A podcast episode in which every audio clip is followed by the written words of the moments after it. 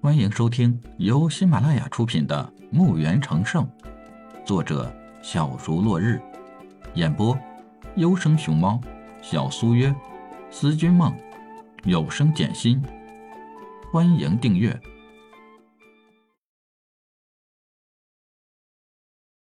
第九十九集。李海回忆了他一个微笑，这个微笑差点把这个灵魂给吓得消散了。按你说的，这里放的十二个石棺应该都是主事的。是的，大人。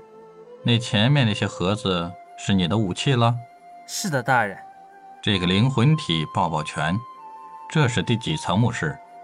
回大人，这里是第一层，三十六个墓穴都是建在这个山里。您从外面看到的一线山都是墓穴所在地。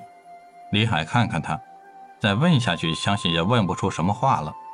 直接打开墓园，把十二个装武器的盒子收进了墓园。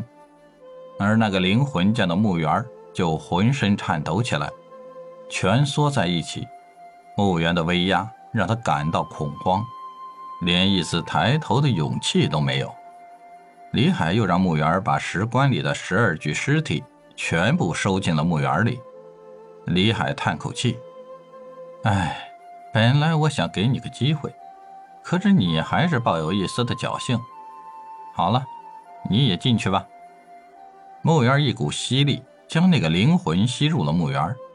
李海把这个墓室搜刮的连根毛都没有留下，才心满意足的寻找通往另一个墓室的通道。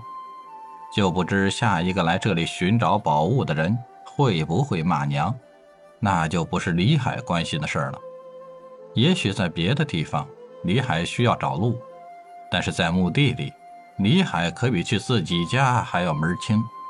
所以李海毫不费力地找到了去往下一个墓室的石门。同样，李海将幽魂能量灌入石门，石门自然地开启。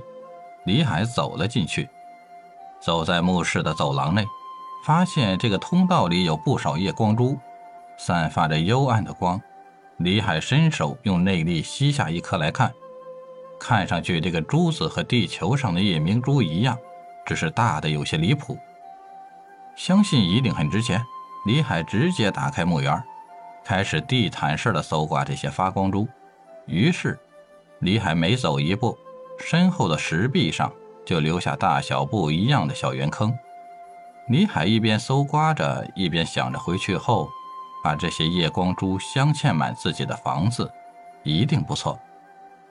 通道总有走完的时候，可是李海总觉得这条通道似乎有些短。他很怀疑，是否那些当年修建这个墓地的家伙，肯定是在修建时偷工减料了。如果修建墓地的那个人听到李海的话，一定会活活的掐死李海的。这里的每一颗夜光珠，都是世界难得一见的宝物。几百米的通道，几万颗夜光珠，被李海吸收的干干净净。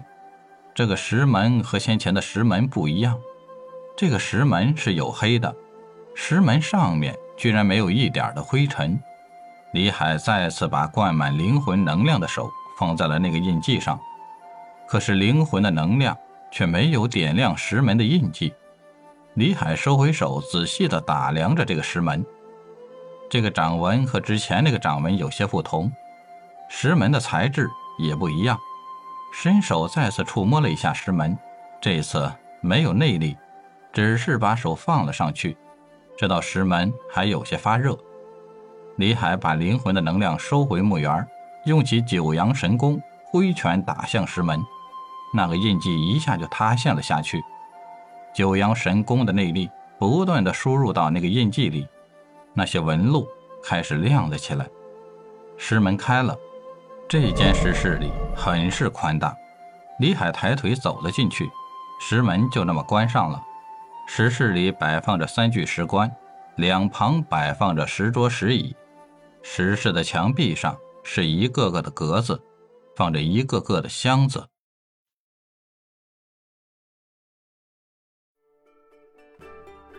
本集已播讲完毕，请订阅专辑，下集更精彩。